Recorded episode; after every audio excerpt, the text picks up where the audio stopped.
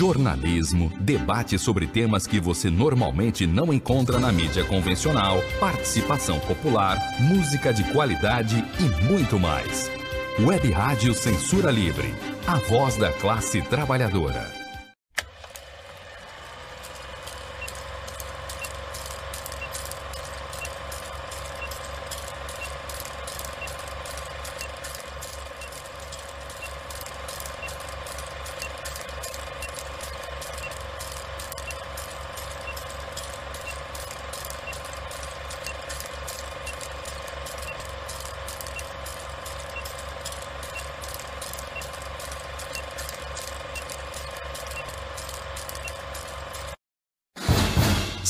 Cinema Livre. Tudo sobre o mundo da sétima arte. Apresentação: Wellington Macedo.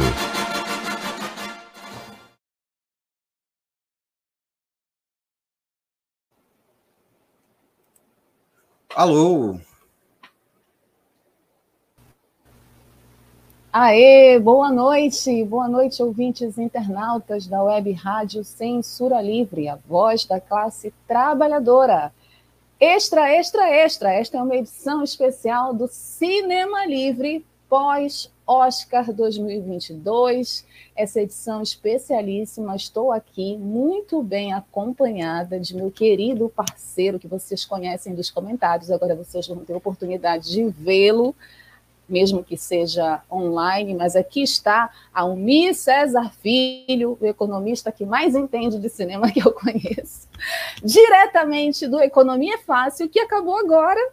Né? Então, vocês, ouvintes e internautas que sintonizam o Economia Fácil, eu peguei o Almir emprestado hoje, mas na semana que vem o Economia Fácil vai voltar com seu horário habitual, o Almir vai voltar com as notícias de economia, que ele faz brilhantemente, mas agora ele está aqui comigo, meu parceiro, hoje nessa nossa tentativa de reagir, né? Porque é esse nosso especial, reagindo ao Oscar 2002. Gente, que Oscar foi esse, hein, Almir César Filho? Boa noite. Boa noite, minha amiga Wellington Macedo. Boa noite, amigos e amigas ouvintes da Web Rádio Censura Livre. Prazer entrar aqui ao vivo no Cinema Livre, essa, nesta edição especial. Falando de uma edição muito especial do Oscar, né? O Oscar que vinha sendo acusado de morno, de tedioso, realmente não teve nada de tédio esta edição, que foi é, houve toda uma tentativa de fazer um pouco diferente, ela ser mais curta, né? com, com shows mais intercalados, com apresentadores mais diversos, diversidade, inclusive no amplo sentido da palavra, para diminuir o tédio, né? a pasmaceira, a pasteurização, realmente, mas não foi necessariamente o, a, a animação, né? o não tédio que a academia queria, né, Wellington? Mas vamos falar aí hoje, né? Vamos falar disso e muito mais, né?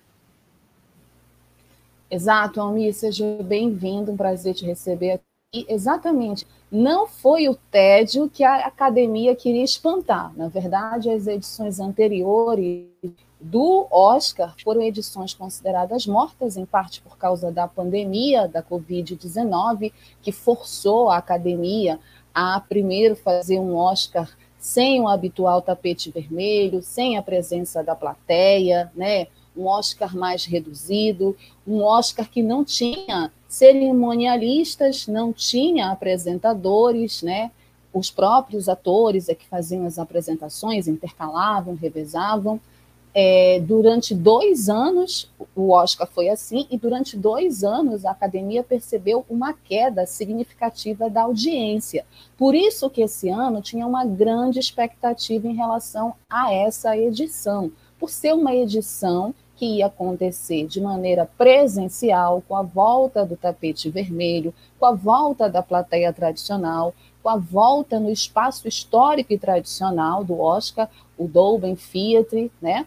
Que é o local histórico onde acontece a cerimônia, e também é, com essa nova fase da pandemia, né, as pessoas podendo circular, né, então esse, essa sensação de que as coisas estariam voltando ao normal. Só que não foi tão normal assim, né?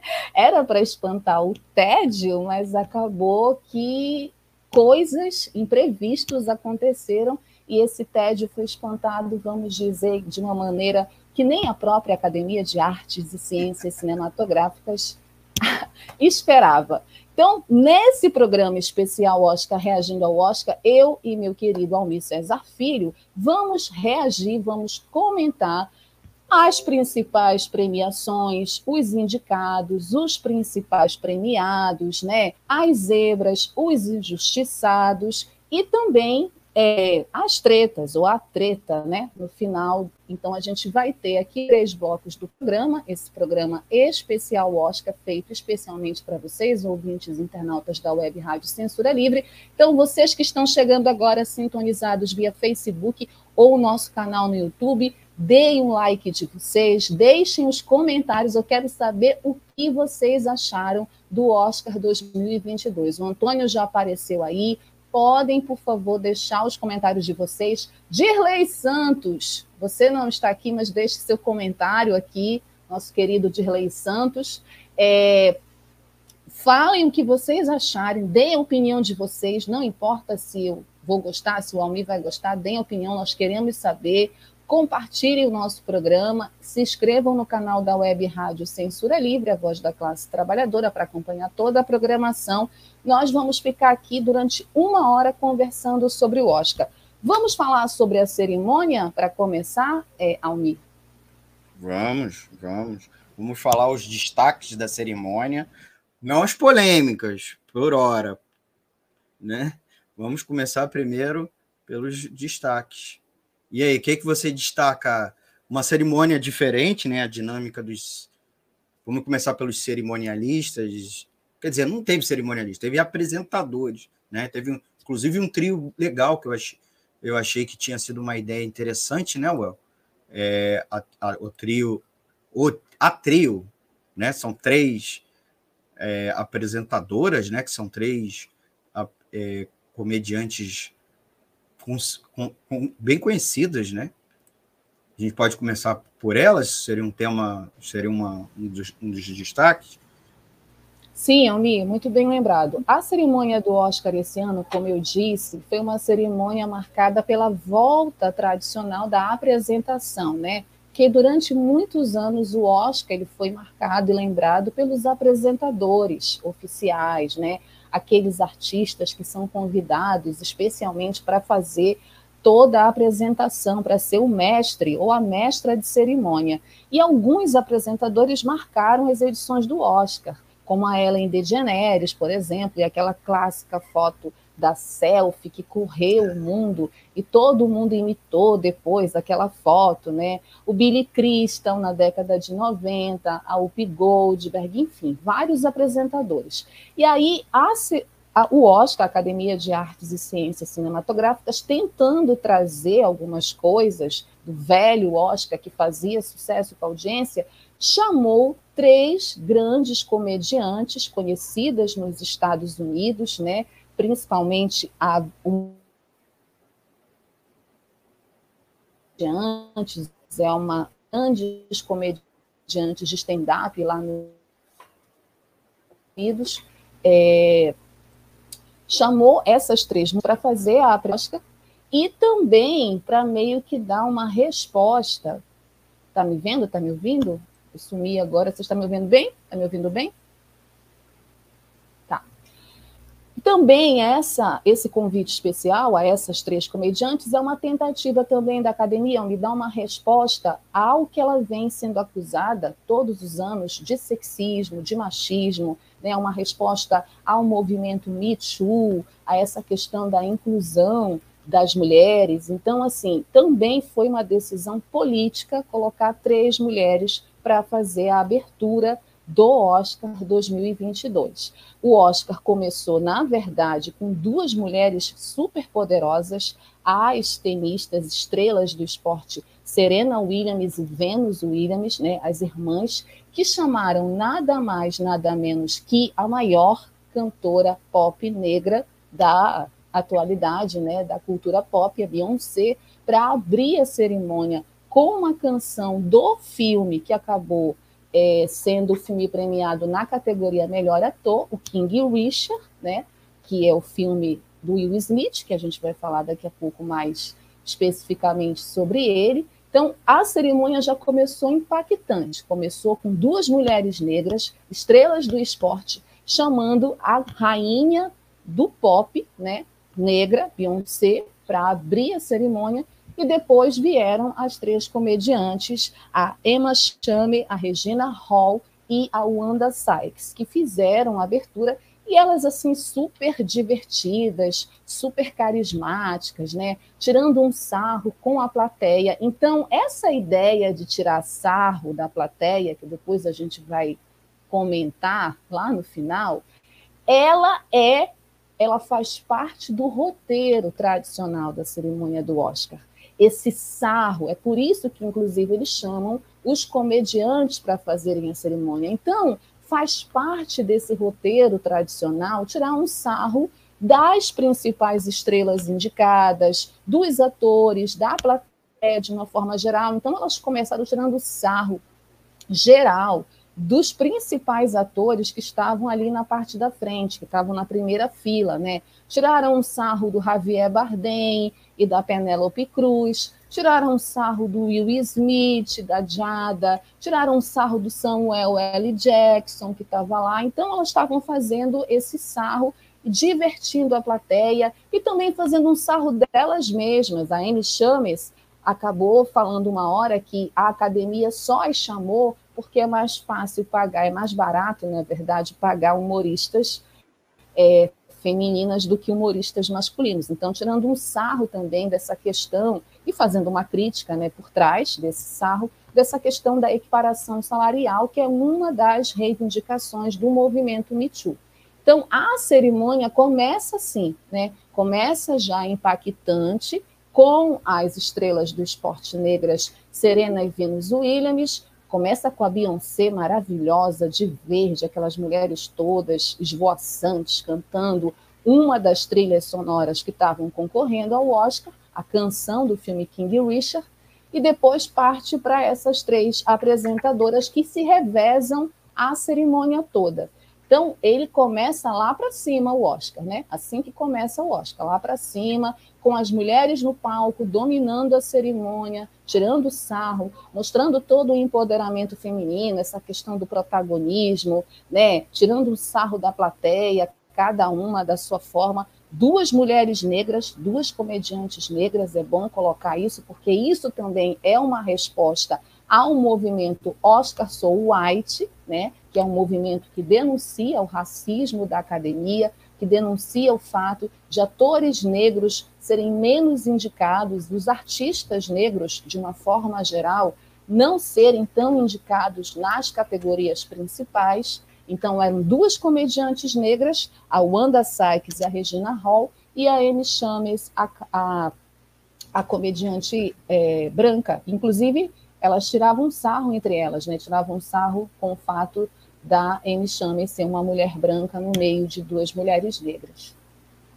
Tu gostasses dessa, dessa dinâmica, dessa apresentação delas? Oh, gostei de ser um grupo, gostei de serem mulheres, gostei das escolhas das três comediantes, que eu gosto muito das três, né? Porque poderiam ter escolhido comediantes que eu não gosto, que eu não gosto, né?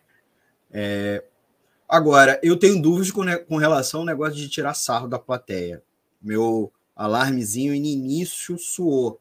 É, com dois comentários no início, né, dois sarros, né, zoação com, com os artistas, embora já era uma tradição, né?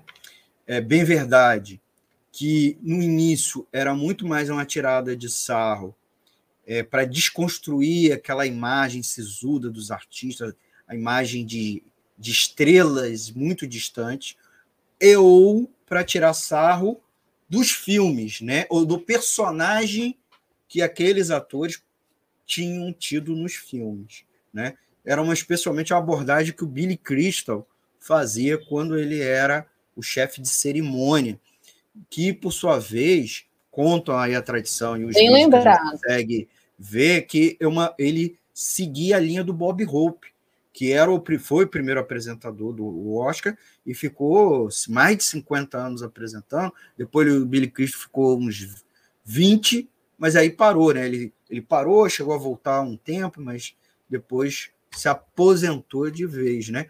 O Billy Crystal, que é um comediante que está vivo, é, faz menos filmes, né?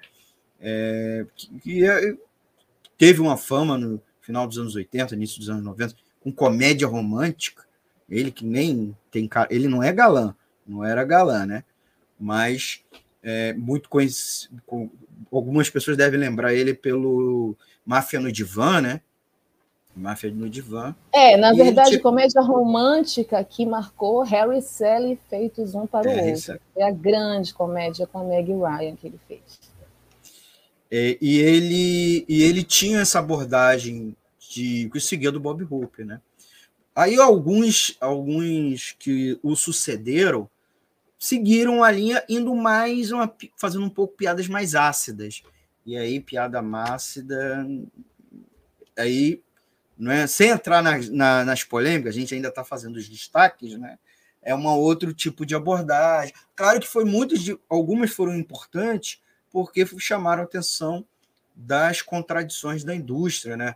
né, que a indústria é machista, a indústria é, é racista. Então, ela, elas fizeram uma piada com, com o, o produtor que foi acusado de, de, de assédio, né? O, o vai, o, o Eltel, eu perdi aqui o. O Harvey Weinstein. Harvey Weinstein. O, é, o, isso, o Harvey Weinstein.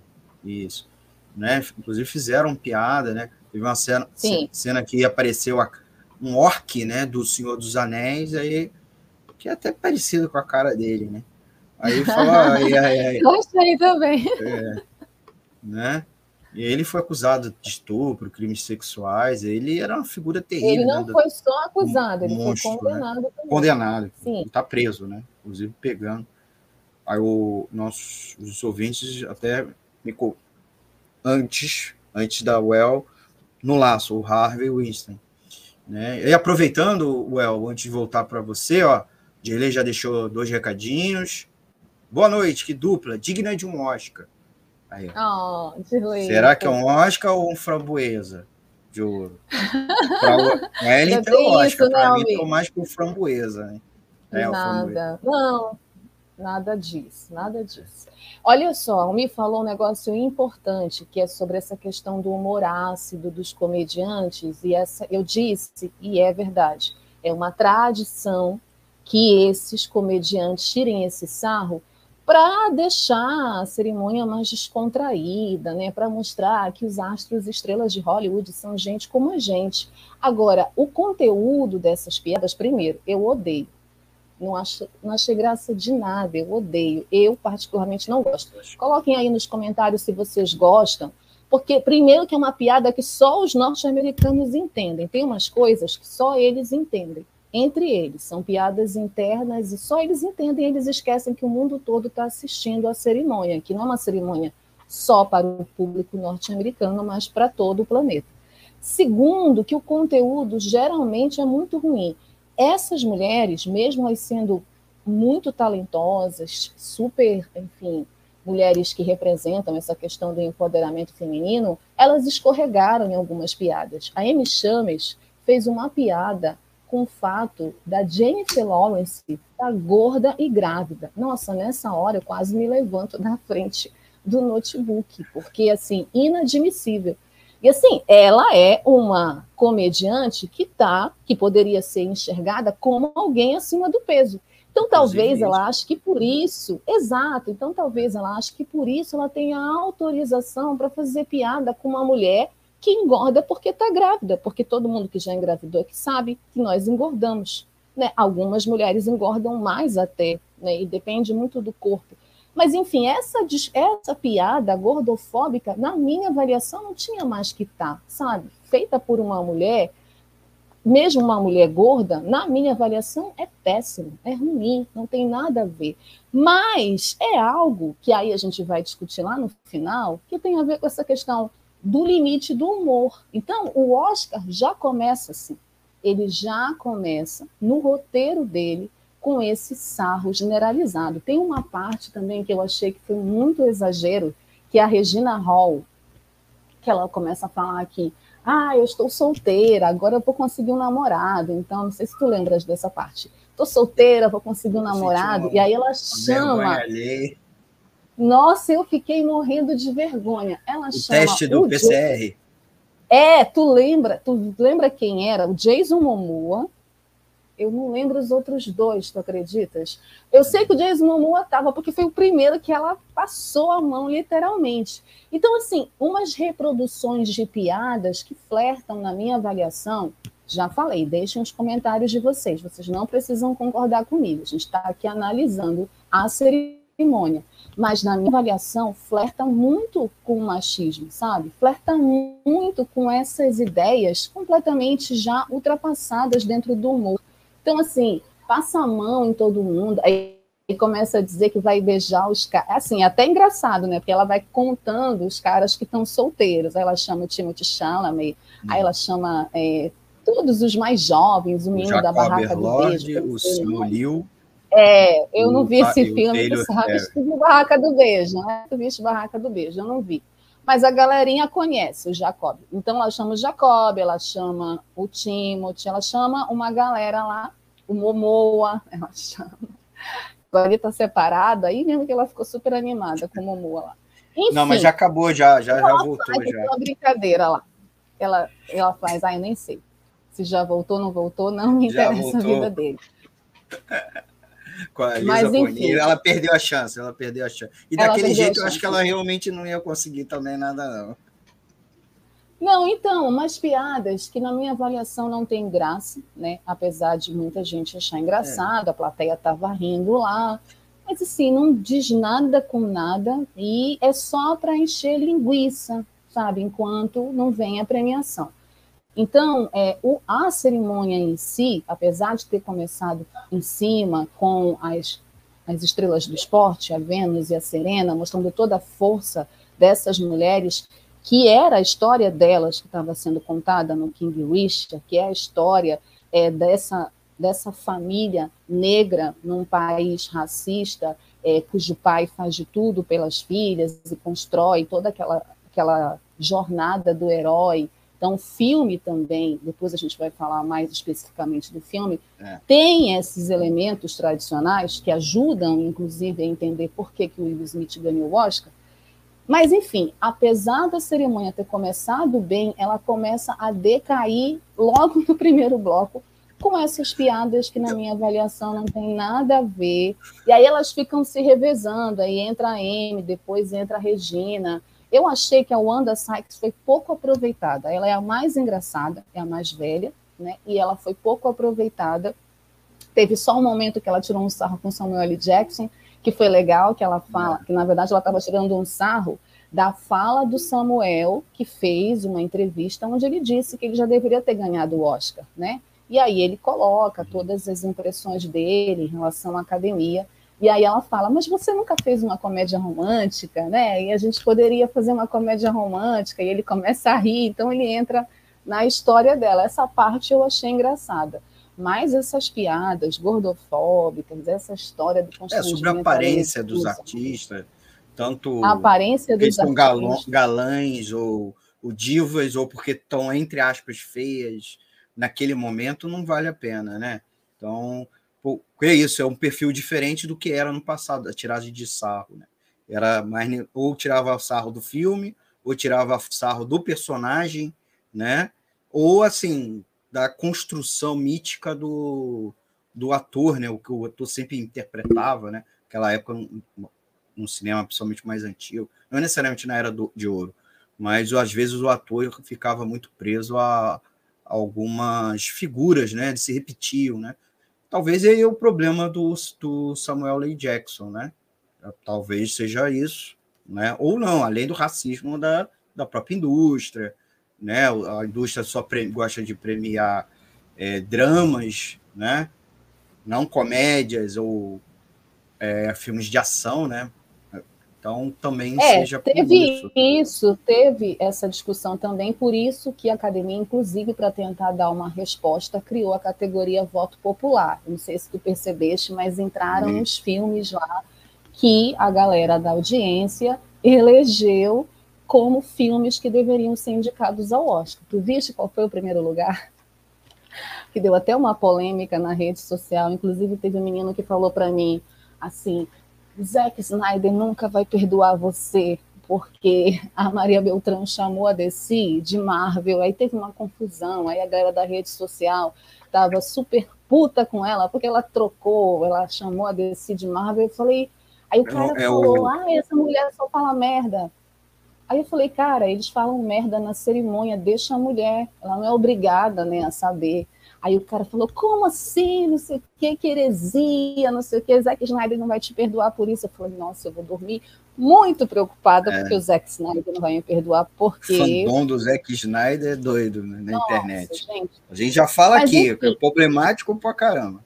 Muito, mas muito. O, mas... o, o El, Well, como o tempo nosso, vamos então, vamos, vamos falar primeiro então as coisas boas, os bons destaques. Vamos voltar aos bons destaques. destaques. De, depois Samuel, a gente vai às polêmicas é, e gafes.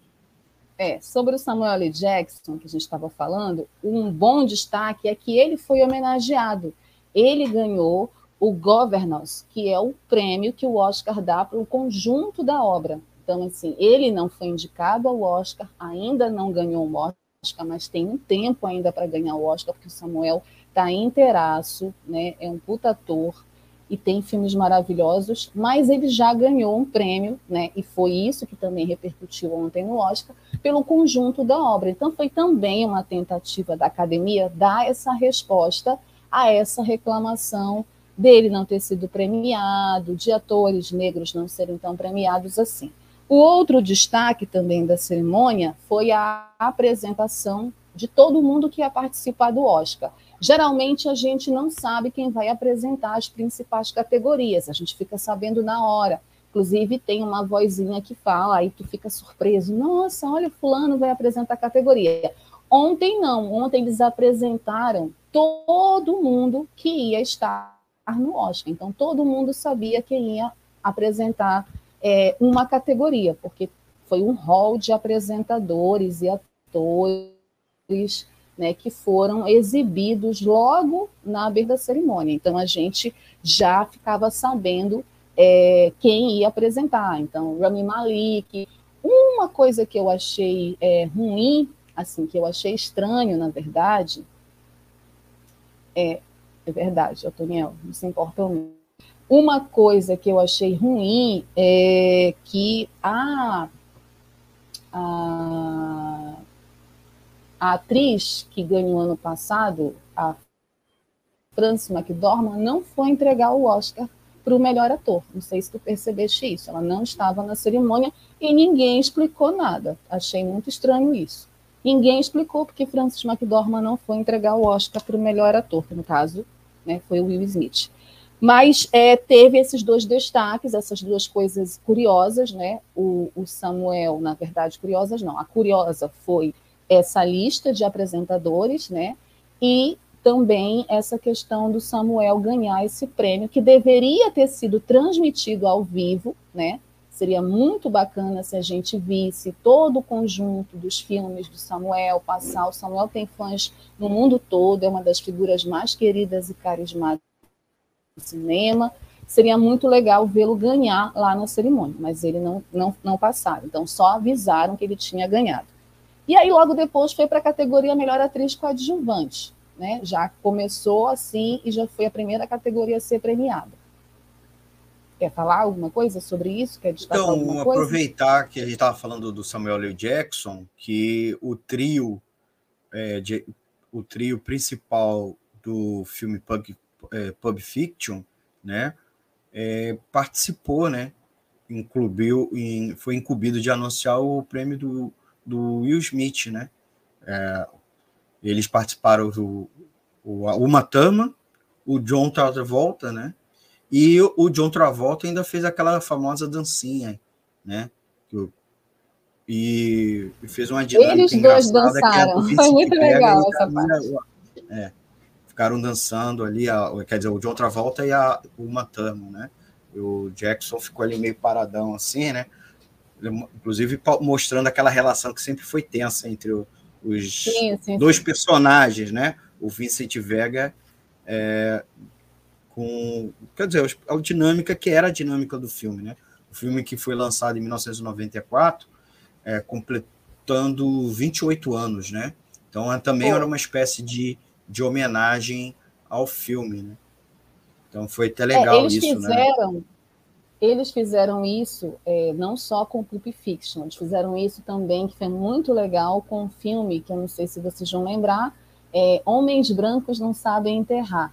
Então eles chamaram o elenco original, que foi uma parte também, também muito bacana o Wesley Snipes, a Rose Pérez, que é uma atriz que eu amo, amo, amo, amo, amo, de paixão, desde aquele filme, é, é um filme A Sorte, ah, esqueci agora o nome do filme, com Nicolas Cage e a Brigitte Fonda, que ele ganha na loteria. Pede para os nossos ouvintes botar o comentário Isso, botem os nomes dos filmes. Esqueci o nome desse filme, se vocês lembrarem, é um filme que o Nicolas Cage é um policial, ele ganha na loteria e a Brigitte Fonda é uma garçonete e ele promete que se ele ganhar, ele divide o prêmio com ela, e aí tem toda uma história, ele ganha, a Rose Pérez é mulher dele, é muito legal esse filme. Então, alguns filmes foram homenageados, né? Pulp Fiction até tinha um comentário, ah, mas Pulp Fiction não é muito novo para ser homenageado, é, 28 é anos. Ele não está completando um jubileu, né? Porque os é, outros, por exemplo, o Homem Não Sabe Enterrar, parece, se eu não me engano, estava completando um jubileu de 30, 30 anos. 30 anos, né? 30 então, anos. Homem, e vai ter a, a, sequência, né? Então eles chamaram. Ah, é? Wesley Snipes, vai. Vai ter uma. Vai ter uma sequência. Tá, igual, não, opa, vai ter uma nova é versão. Ah, não, é versão. remake, é um novo remake. É um, é, um remake. Coisa um que remake. Hollywood. Hollywood está com uma crise de roteiro e fica fazendo remake de filmes, né? É, enfim. Então, eles chamaram o elenco de Homens Brancos Não Sabem Enterrar, o de Harrison, tá velho o de Harrison já, mas foi legal vê-lo, né? Bem mais velho, assim, eu lembro do Woody Harrison bem novinho, magrinho, então assim, eu fiquei meio chocada quando eu ouvi ontem. Então, o Woody Harrison, Rose Pérez, que continua o linda, Leno, Wesley O Leno botou aqui o título do filme, Atraídos pelo Destino, é esse? Obrigada, Leno. Atraídos pelo Destino, esse mesmo. Atraídos pelo Obrigado, Destino. Obrigado, Leno. E é muito legal essa comédia. É uma comédia é, que tem um roteiro bem bacana. Apesar de ser uma comédia que mistura romance e tudo mais. Olha, o Dirley está aí, atraídos pelo destino. Esse. É. Então, eles fizeram também essa coisa de homenagear filmes que estavam completando aniversários. E depois a gente. E aí eles chamaram um grande filme que está fazendo aniversário esse ano, né? Que a gente vai fazer um especial. Estou logo avisando aqui aos ouvintes e internautas. O Poderoso Chefão. Foi a coisa mais. Foi uma das coisas mais bacanas do Oscar ver aquele trio: Francis Ford Coppola, Al Pacino, Robert De Niro ali no palco. 50 anos 50 anos do lançamento. Oh. E o clipe maravilhoso. Outro destaque também para a gente é, encerrar esse primeiro bloco de destaques da cerimônia, Poderoso Chefão, 50 anos. O Francis Ford fez um discurso muito bacana, agradecendo ao Mário Puzo pelo livro, né? Porque ele diz que tudo tem a ver com o livro, né? Então, o filme é o que é pelo livro do Mário Puzo. Então, achei muito legal ele reconhecer isso, falar do, do, do Puzo. É, e aí fizeram um clipe lindo do Poderoso Chefão, com as principais cenas, Marlon Brando, é, Al Pacino, enfim, as cenas mais legais. E também teve uma homenagem muito bacana de um filme que eu particularmente não gosto, assim, da, da, da série, mas muita gente, acho que é o Mi é fã, Dirley é fã, não sei se Leno, Toniel são fãs, é 007 que também estava fazendo aniversário. Então eles pegaram, fizeram um clipe muito legal. Isso, todos os filmes da franquia 007. Legal. Todos os filmes da franquia. Muitos eu nem conhecia, com um ator que acho que Timothy Dalton, esse é o nome dele? Gente, esse se eu estiver errando, dois horríveis. Fãs do 007. Excelente ator, péssimo filme. Eu sei que era o Timothy Dalton, porque eu lembro de ver muitos filmes dele na década de 90. Então, passaram todos os atores que fizeram franquia, até o Daniel Craig, né, o último, que se aposentou da franquia. Então, tem toda uma expectativa para saber quem será o novo 007. Aposentou, estou barganhando aumento no salário, né? É. Sean Connery foi a mesma coisa também, se aposentou umas três vezes, né? Mas tudo Isso. bem.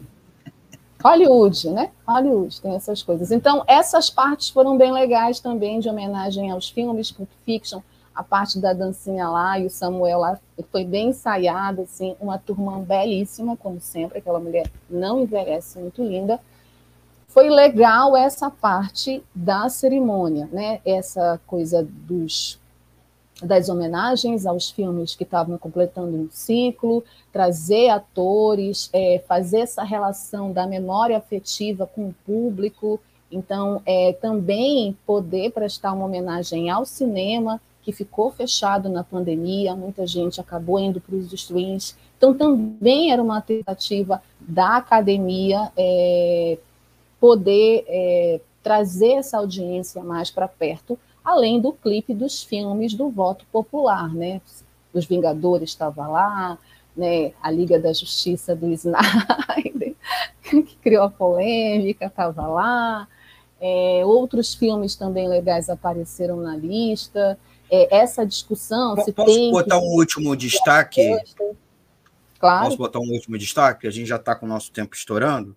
É, a, aparecer juntos Lady Gaga Liza Minelli. Eu acho que esse é o meu último destaque que eu iria fazer, é, colocar aqui, que foi uma homenagem importante a Liza Minelli, que está bem doente, ela que era uma grande, era, não dá para dizer não, ela é uma grande diva do cinema, filha da Judy Garland, que foi outra diva do cinema, né? Filha também do Minelli, diretor, e completou, estava completando né, os também os 50 anos de Cabaré, se eu não me engano, que era, foi o filme que ela chegou a não ser indicada, ela ganhou o Oscar. Eu estou aqui procurando o meu roteiro aqui, que o roteiro de repente sumiu, tanto da tela aqui e da outra aqui, aqui. Aí acontece, né? Programa ao vivo, sabe como é que é? O computador falhou. Deu, é, deu tilt. Deu tilt. Aí eu acho que é essa é, grande, grande homenagem. E sendo a Lady Gaga uma esnobada, né? Foi uma das esnobadas dessa edição, né? Com o papel dela no, no Gucci, né? Casa Gucci. Casa né? Gucci. Então, então é, é interessante isso, né? A, presença das duas para entregar um prêmio, né? O prêmio de, de melhor filme e foi muito bacana essa homenagem, porque tem homenagear o artista ainda vivo, né? Homenagear o artista vivo, depois que morre. Então ela pôde participar da, da cerimônia, né? É isso. É, essa, essa foi a último parte, destaque. Essa foi a parte emocionante é, do final da cerimônia, depois do que tinha acontecido, né? Então foi uma parte bacana para pelo menos terminar em alta a cerimônia. E foi bom rever a Liza Minelli. Eu tenho uma memória afetiva com a Liza Minelli, porque meu pai era fã dela, e meu pai assistia filmes com a Liza Minelli e tinha e era fã do Frank Sinatra. Então, a Liza e o Frank Sinatra tocavam muito em casa. Então, eu tenho essa memória afetiva com ela. E a Liza é filha de duas grandes estrelas de Hollywood, Vicente Minelli e a Judy Garland. E ela, foi muito tocante vê-la com a Lady Gaga e, e ver como ela estava sensibilizada pelo respeito que a Gaga teve por ela, né? Todo o carinho que a Gaga estava, e a reverência que a Gaga é, prestou a ela ali para o mundo todo ver. Então, achei muito legal isso. A Lady Gaga foi, sim, esnobadérrima né, nessa cerimônia. Muita gente estava revoltada por ela não ter sido indicada.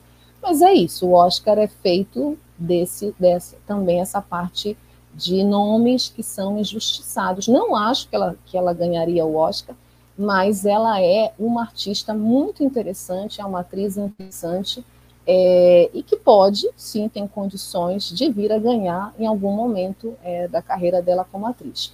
Foi bem legal isso. Bom, no mais, é, a gente já está na parte que tem a primeira é, premiação, melhor atriz coadjuvante, meu último destaque.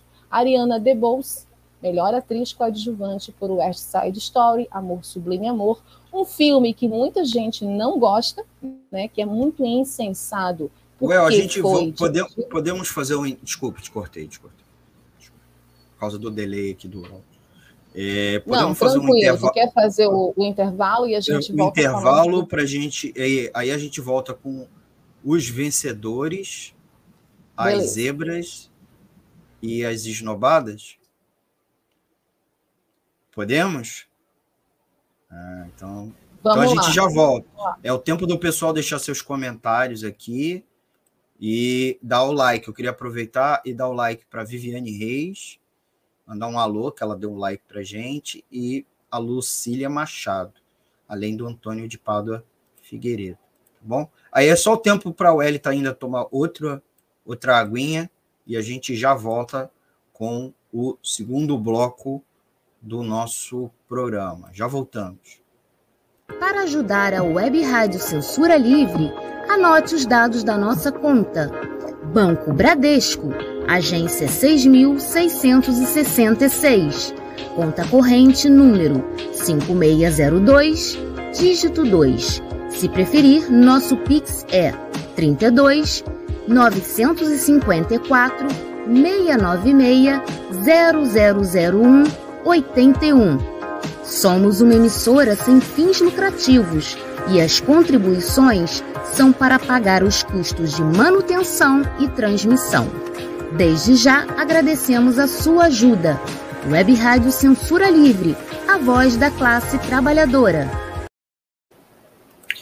Voltamos com o segundo bloco do Cinema Livre aqui pela Web Rádio Censura Livre, edição extra, extra, extra dia 28 de março de 2022, no comando Wellington Macedo, e eu sou o Homem César Filho, fazendo uma participação especial. Esse bloco a gente vai falar sobre vencedores, zebras e esnobadas do Oscar 2022.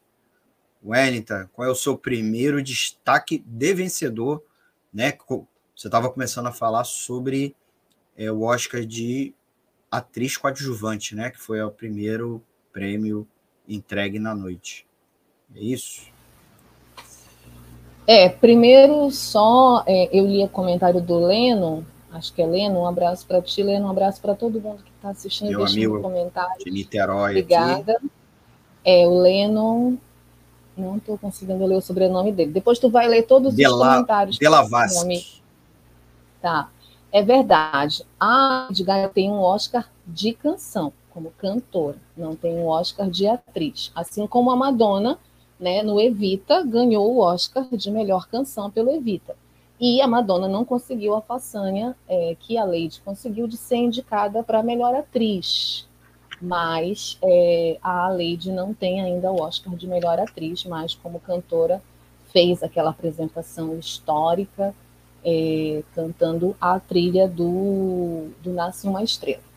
Bom, primeiro destaque é, para esse segundo bloco, vencedores, zebras e esnobadas, é a Ariana DeBose, que eu estava falando no bloco anterior. A Ariana DeBose, ela papou todos os prêmios, as principais categorias, é, ou as, os principais festivais, na verdade, deram a ela o prêmio de melhor atriz coadjuvante para o West Side Story, é Amor Sublime Amor, que é o título em português, que é um musical muito conhecido e que foi feita essa nova versão dirigida por Steven Spielberg, que a crítica diz que é uma versão fraca, uma versão muito fraca da versão original, é, com um elenco muito fraco e que a Ariana DeBose consegue se destacar. Né? Ela faz uma personagem que é a personagem que a Rita Moreno fez na versão original e acabou ganhando o Oscar também na categoria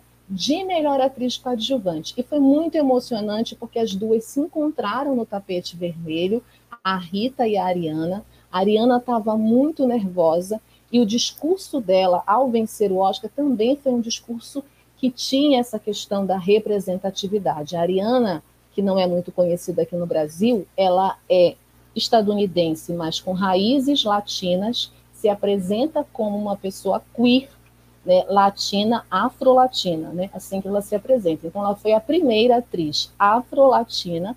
Essa identidade lá nos Estados Unidos, diferente daqui do Brasil, é muito forte lá.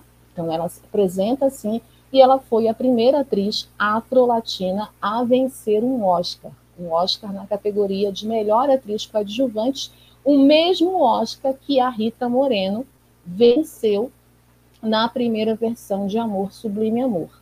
Então, ela ganhou o SAG, que é o prêmio do Sindicato dos Atores, ela ganhou o Globo de Ouro, ela ganhou o Critics' Choice e ela ganhou o Oscar. Então, ela ganhou todos os termômetros do Oscar. Então, era um prêmio já esperado, apesar da Kirsten Dust também ter lá o nome dela como uma das favoritas, pelo trabalho dela muito bom, por sinal, em Ataque dos Cães. Mas não tinha como a Ariana não vencer, fora que é uma mulher que canta e dança, né?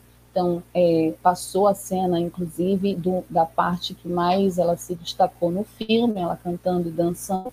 É, é, uma artista que vem também fazendo sucesso no teatro, então ela já é muito conhecida lá e mereceu ganhar o prêmio de atriz coadjuvante pelo trabalho dela no Amor Sublime Amor, que apesar de ter o Steven Spielberg como é, na frente da direção, né, à frente da direção, não bombou tanto quanto esperavam e ele foi indicado, mas a gente também é, não era um favorito para ganhar a direção, acabou não ganhando a direção. Mas Amor Sublime Amor ganhou o Oscar de melhor atriz coadjuvante.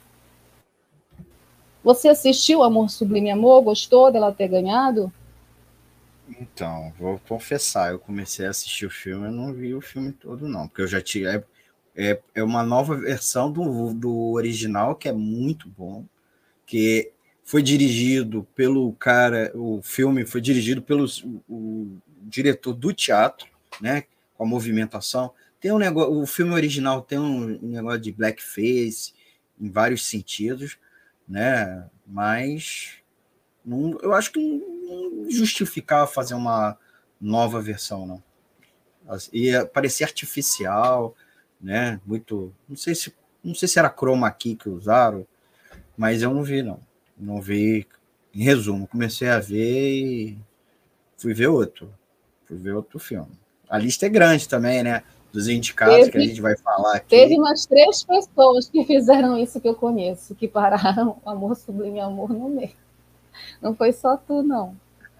Teve gente que não aguentou também assistir Amor Sublime Amor. É, eu achei que assim o filme é, é tecnicamente perfeito, mas sem emoção. Assim, eu não consegui me emocionar.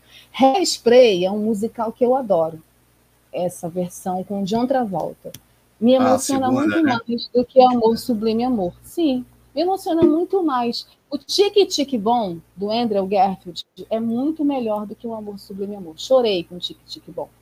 Amor Sublime Amor não me emocionou. Achei tecnicamente é muito bacana, a Ariana está muito boa, mas não senti nada demais pelo filme. Mas venceu na categoria Melhor Atriz Coadjuvante. Bom, falando em vencedores, é, nós tínhamos dois, dois filmes né, que fizeram muito sucesso e que eram os principais indicados da noite. Né? Um filme que mete a uma adaptação muito conhecida por uma grande parte do público, a Almir César Filho gosta muito, né? É, tem gente que gosta da primeira versão, tem gente que não gosta da primeira versão, tem gente que gostou dessa versão, tem gente que não gostou. Duna. E um outro filme também baseado numa história né, que veio a partir de uma visão de uma diretora para discutir questões importantes num gênero que é predominantemente masculino, né, que é o ataque do The Power of Dog.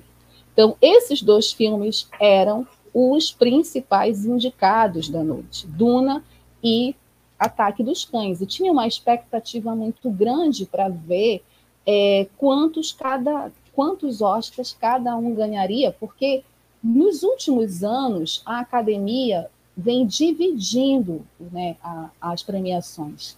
É, a gente, eu sou de uma época que Titanic venceu 11 Oscars. Né? Ele foi indicado a 14 e venceu 11.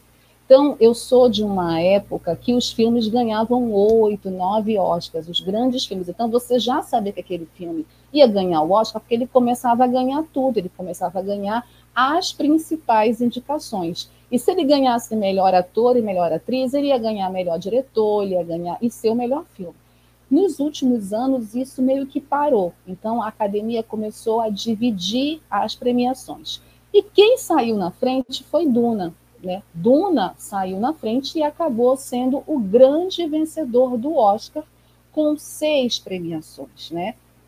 Ela começou ganhando melhor som, né? depois ganhou melhor fotografia, e aí foi ganhando as principais categorias técnicas. É, e é muito interessante, porque ela foi, foi o filme que ganhou mais Oscars, mas não ganhou as principais categorias da premiação: melhor ator, melhor diretor e melhor atriz.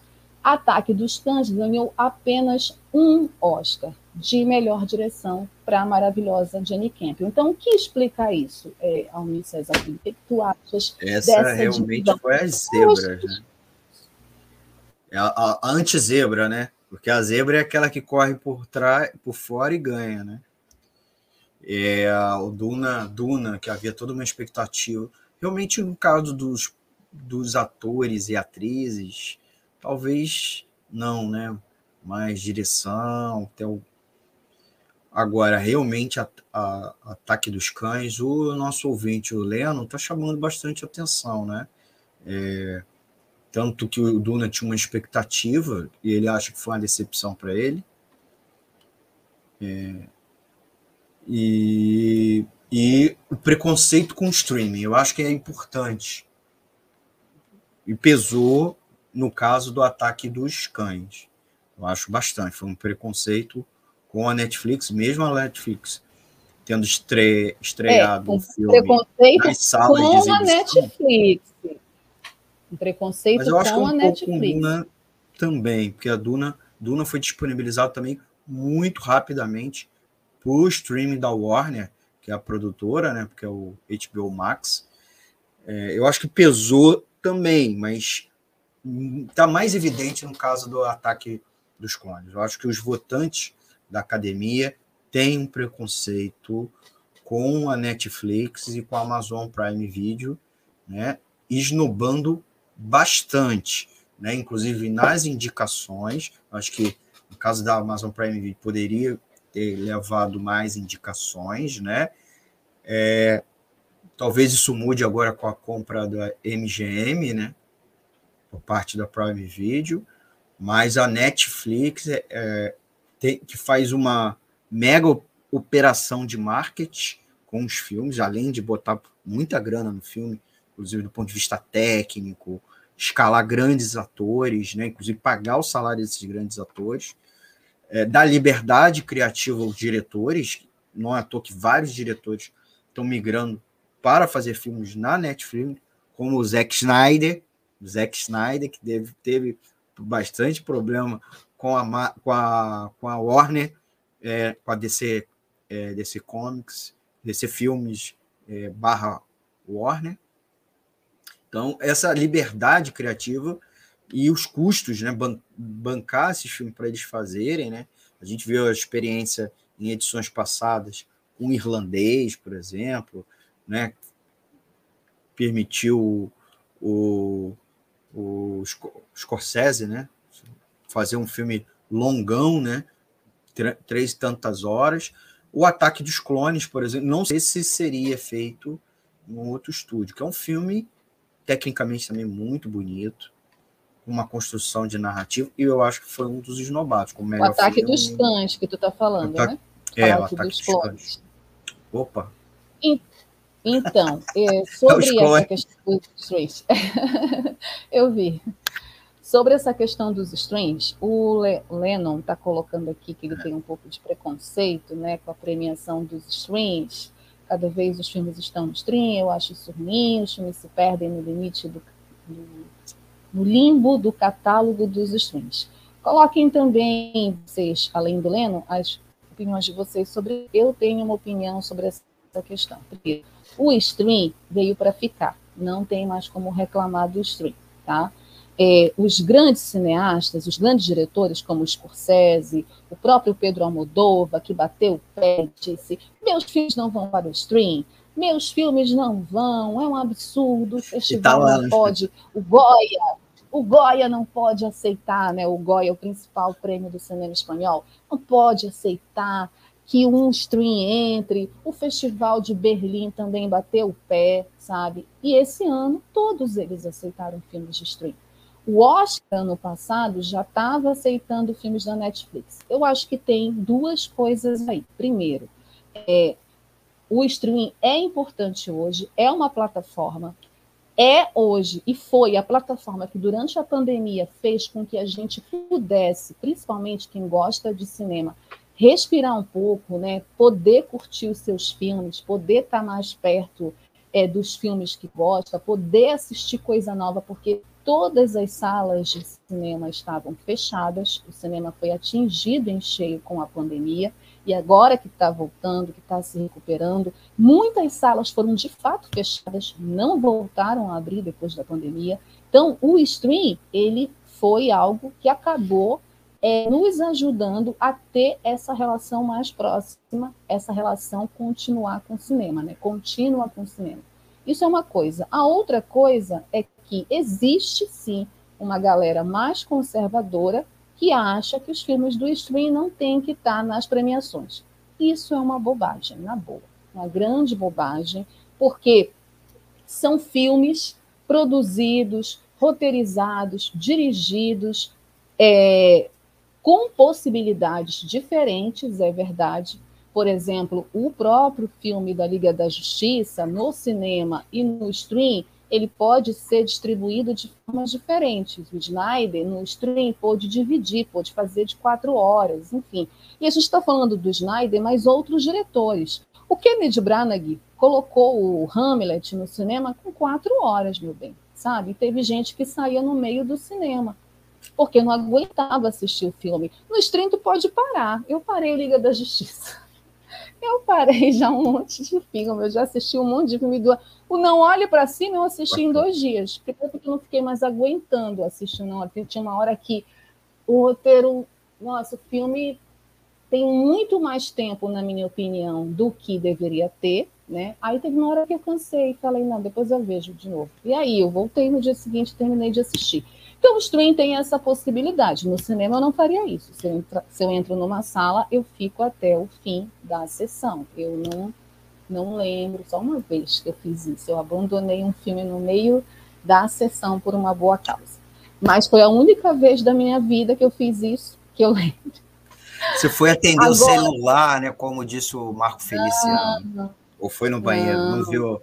Não queria ver não, a cena lá. Não, não foi uma, um outro motivo.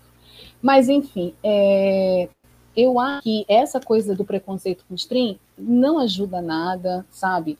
É, as indicações estão aí. Eu acho que Ataque dos Cães foi muito injustiçado nesse Oscar, sim. É um filme de muita qualidade, tem uma direção impecável da Jenny Campbell, e não é à toa que ela foi a premiada né, tem um olhar melhor atriz, e uma forma melhor, de contar. Melhor atriz, melhor ator, né? Melhor Também foi indicado. Poderia ter ganho, né? Melhor, melhor ator para o Benedict Cumberbatch faz um trabalho impecável, extraordinário. Aliás, um trio, né? Trio não, o quarteto. O Cody Smith, que foi indicado ator coadjuvante, é um menino muito bom, é, o próprio Jesse, né, que faz o irmão dele no filme, a Kirsten Dust, o quarteto principal está perfeito. A Jenny consegue construir uma narrativa onde ela vai entregando as coisas aos poucos, e é uma narrativa que é muito mais das sugestões do que de mostrar diretamente as coisas. Então, a gente fica sempre é, esperando algo, e isso irritou algumas pessoas, né? Tem gente que não gosta de Ataque dos Cães porque acha que é um filme longo, que é um filme cansativo, que é um filme que não tem nada com nada. Nossa, eu discuti com um monte de cinéfilo por conta disso. Mas eu gosto muito da escolha narrativa que a Jenny é, fez para esse filme. A forma como ela contou essa história, a forma como ela termina, a trilha sonora do filme, a fotografia. Enfim, acho que Ataque dos Cães poderia ter levado mais Oscar, sim. Foi muito ruim ele não ter ganhado. Em minha opinião, foi o injustiçado do Oscar. É, não por não ter ganhado melhor ator, é, apesar de ser meu favorito. Confesso aqui, Benedict Cumberbatch era o meu favorito para o Oscar de melhor ator. Então, já estou aqui colocando o que eu achava é, dessa categoria, mas deveria ter ganhado outros prêmios, porque o filme é lindo, a trilha sonora é muito bonita, a fotografia, a narrativa, a forma como ela foi contada, a direção sensível da Jenny Campion que foi premiada como melhor direção, né? Mas não ganhou melhor filme. E aí o melhor filme, Almir, foi para um filme de baixo orçamento. Um filme que muita gente chamou de filme de sessão da tarde.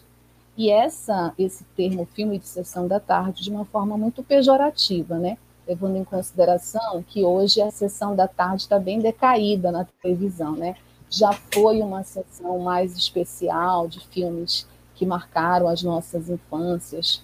É, mas é um filme que emociona por contar uma história que, na verdade, é uma adaptação de um drama francês. Então, é, é também bom. uma adaptação. Eu não vi o drama é francês, não vi ainda a versão francesa. Fiquei curiosa para assistir. Muito boa. E traz um elenco maravilhoso que Isso discute essa questão.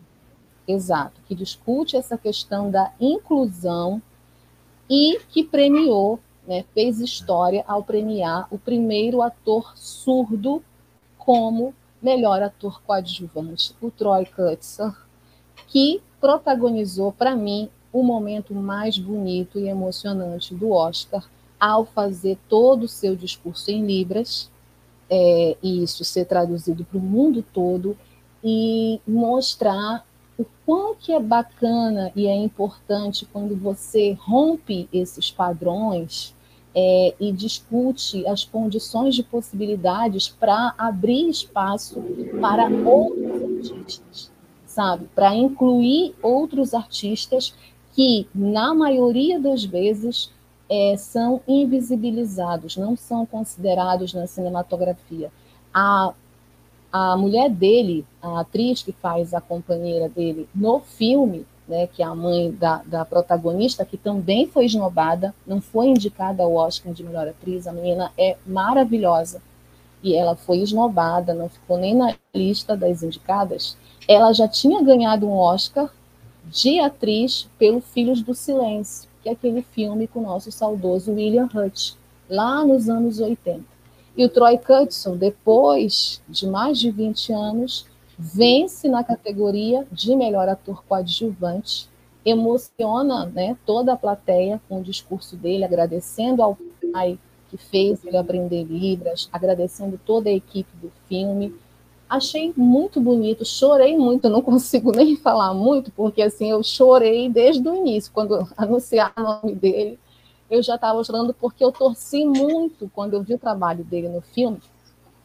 Eu queria muito que ele ganhasse, achava que ia ser muito legal. Essa categoria, especialmente, não tinha um favorito, não era uma categoria que tinha um favorito como a Ariana DeBose era a favorita, então eu torci muito para ele ganhar e foi muito bonito esse momento do Oscar. Foi o melhor momento do Oscar para mim. É, well, a gente já está com o nosso tempinho nesse, nesse bloco já estourado. Eu queria, antes da gente encerrar, que você comentasse então dois destaques que me, é, que, e um, um comentário antes do destaque.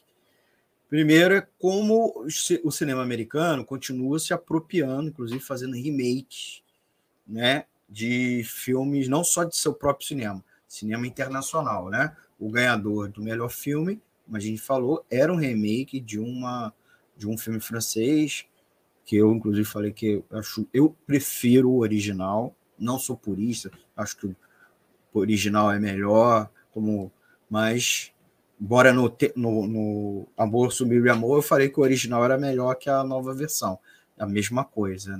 Estou né? me referindo ao, ao ganhador do melhor filme.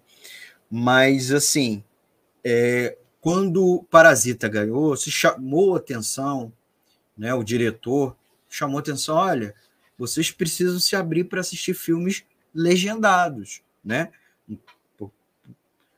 O cinema, o público americano apreciar filmes de outras cinematografias que são falados em outras línguas, não são, não são em inglês, né?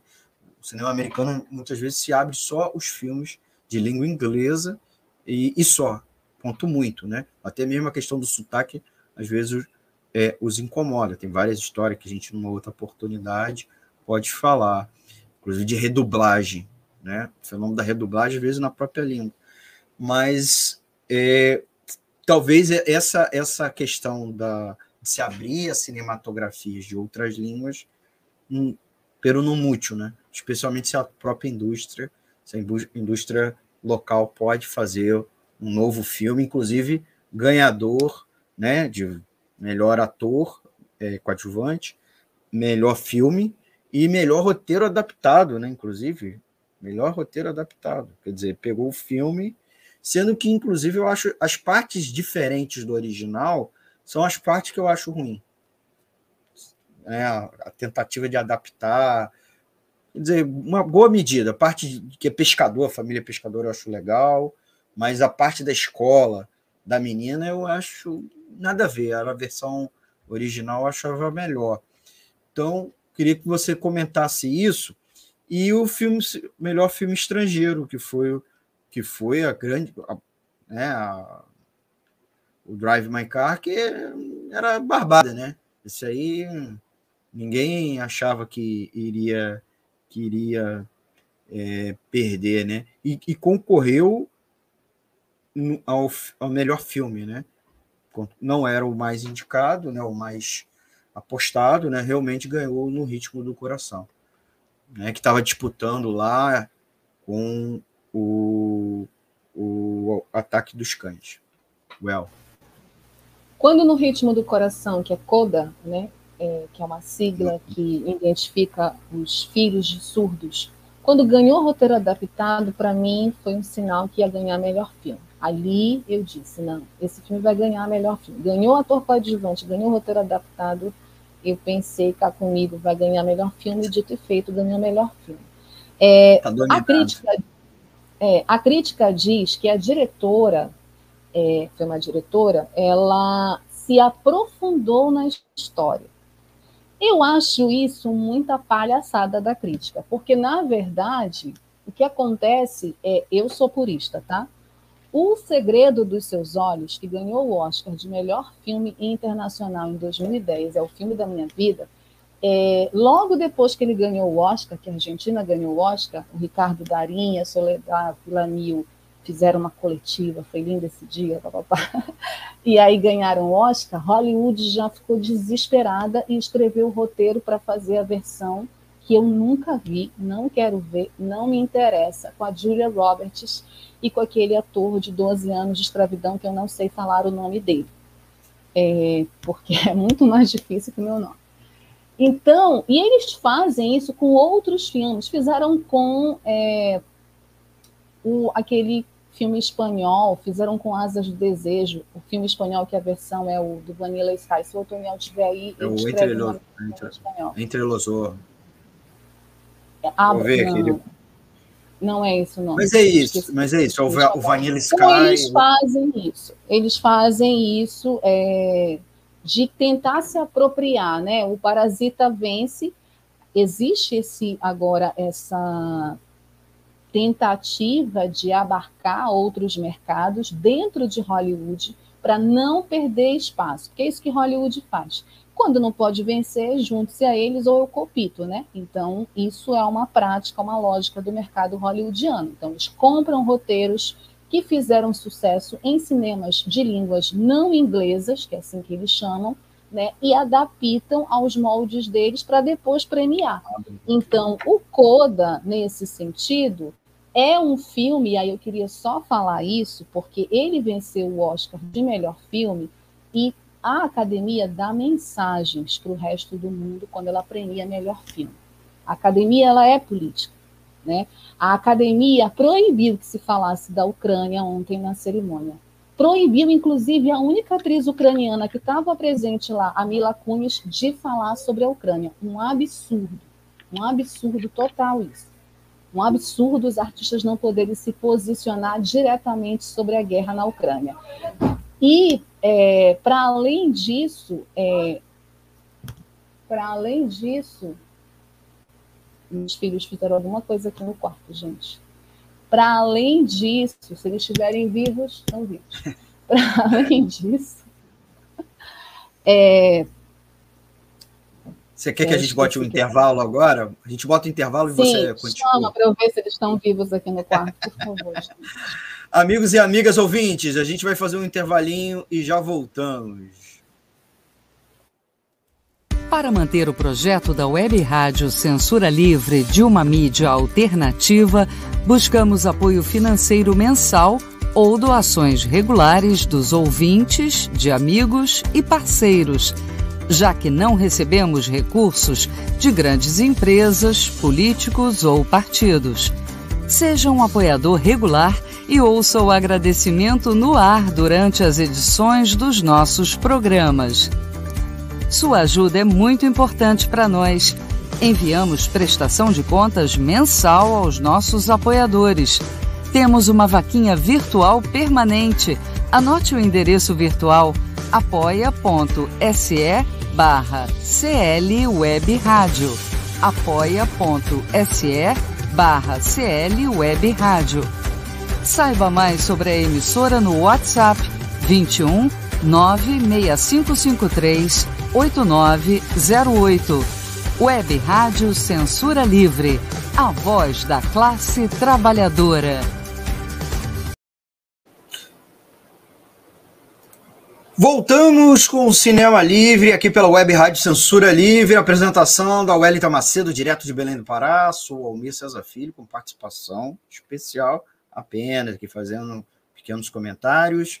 Queria agradecer a vocês, amigos e amigas que estão nos acompanhando, pedindo o seu like, compartilhando, que vocês também compartilhem essa transmissão nas suas redes sociais, é, e informando também a opção para você acompanhar este programa, como também a sua reprise, como também outras edições, como toda a programação da Web Rádio Censura Livre, pelo site www.clwebradio.com e se informe mais com outras notícias, acompanhe a programação, reprises e reapresentações. E é claro também, ouça-nos ao vivo pelo seu celular, tablet, smart TV, pelos nossos aplicativos nosso aplicativo exclusivo, você pode baixar lá na Play Store para aparelhos com sistema operacional Android, ou também instale o Radiosnet, que é o aplicativo de rádio online mais conhecido no Brasil. Você pode nos ouvir também a emissora de rádio que você quiser. A gente, claro, pede para você ouvir a gente, né? E é claro, podcast, nossos programas ao final de cada edição, a gente sobe para o formato podcast nos principais agregadores Ancho, Spotify e Google Podcast. Nós estamos numa edição extra do Cinema Livre, falando, falando, reagindo, reagindo, né? React, React ao Oscar 2022. Wellington estava é, finalizando aí os comentários sobre vencedores, zebras e esnobados. E agora a gente vai falar nesse último bloco sobre as polêmicas e gafes. Tá resolvido aí o problema técnico, Well, no seu estúdio? Seus, seus tá, eles só caíram da cama, mas eles estão bem, estão vivos. só caíram da cama. É, é brincadeira de, de, é... de, de rapazes, né? Os meninos, é, pois é, brincadeira de meninos. É, só finalizando o que eu estava falando, a academia dá recados é, quando ela premia filmes, alguns filmes principalmente, e o recado da academia ontem, premiando Coda, foi um recado que é muito parecido com o recado que ela mandou quando ela premiou o Green Book, né? numa conjuntura racial onde o filme que deveria ter ganhado era o Infiltrado na Clã.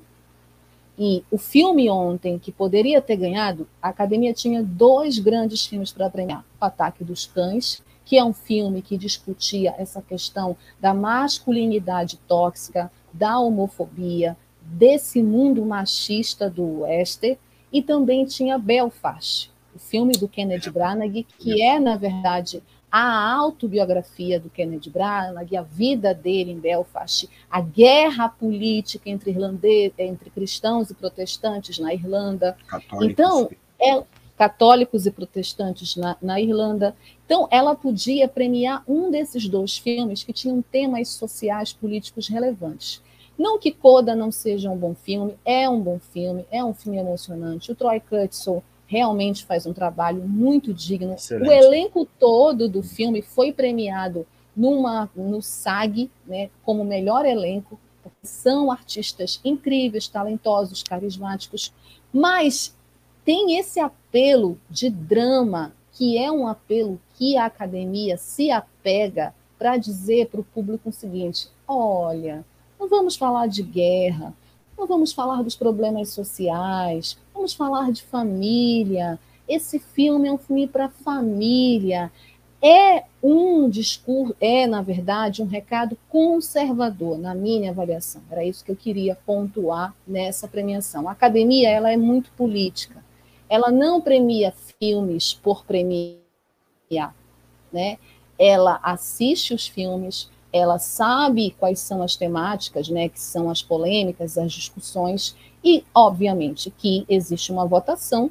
Não estou dizendo que todo mundo na academia é conservador, mas uma grande parte ela é conservadora, é uma premiação conservador, conservadora, o Oscar.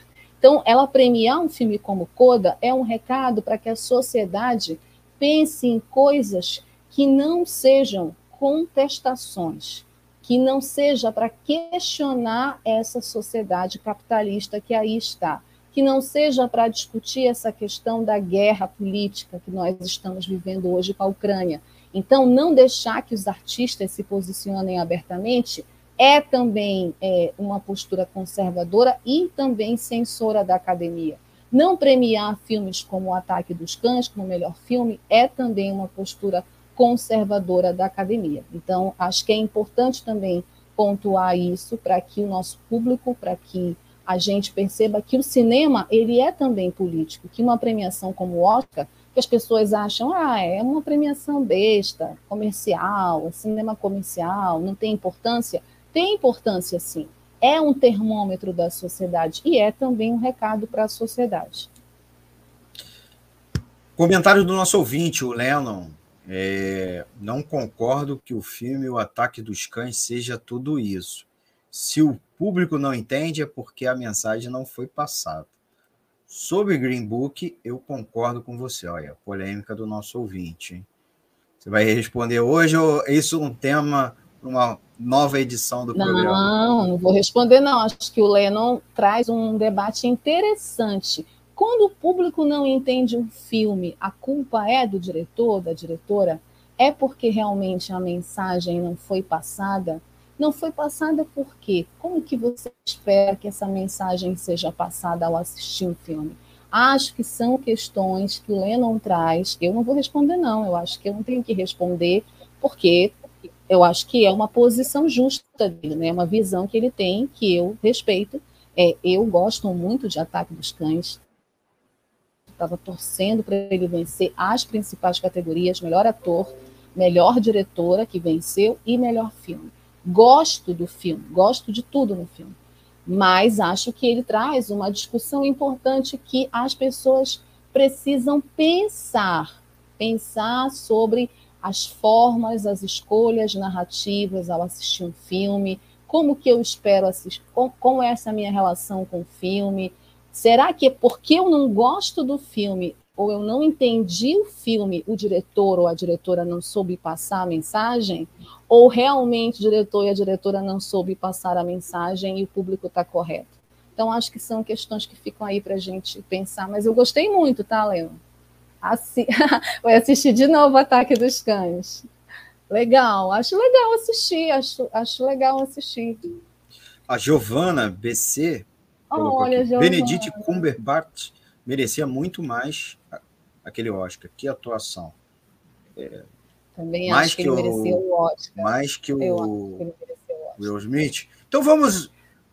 Vamos. Ah, o Lennon também estou adorando. Estou adorando aqui o bate-papo, nosso online aqui na nossa live.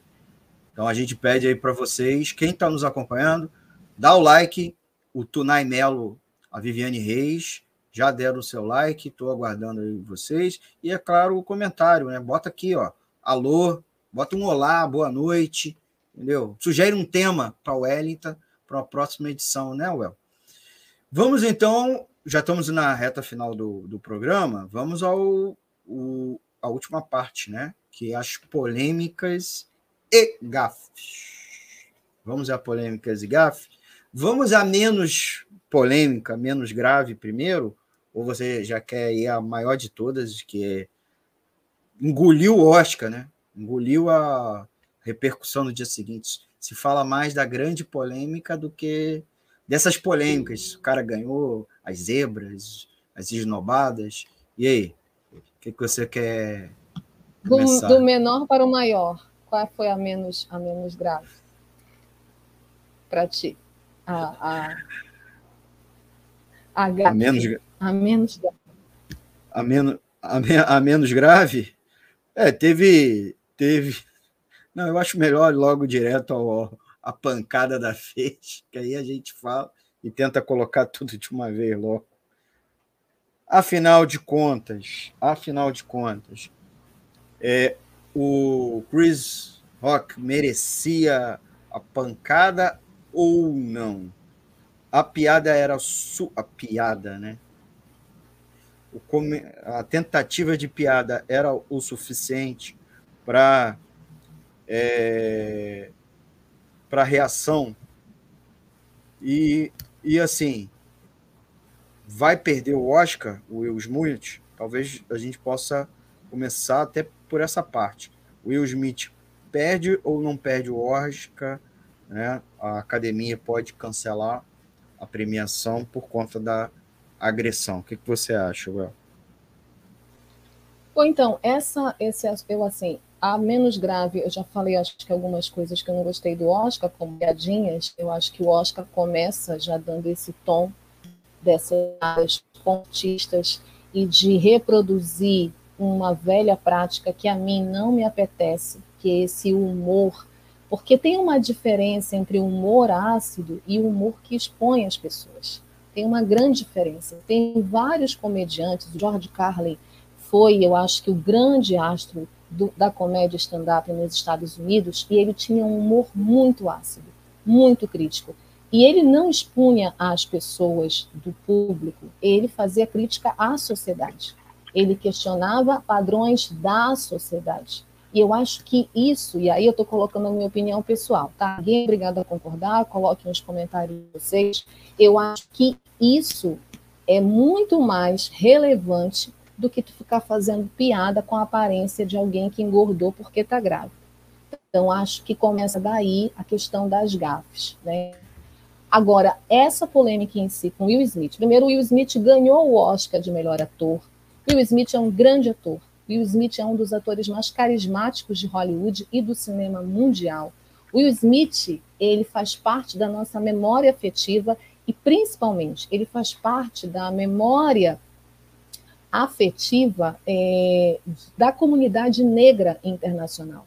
Ele criou uma das séries mais queridas e conhecidas e amadas no mundo, que é é, The Prince of Bel-Air, né, O Maluco no Pedaço, que passa até hoje aqui no Brasil, que é reverenciada, que quando eu era mais nova, adolescente, eu assistia no SBT, muita gente chegava da escola e ia assistir o Maluco no Pedaço, porque passava depois do almoço, eu ficava almoçando assistindo o Maluco no Pedaço.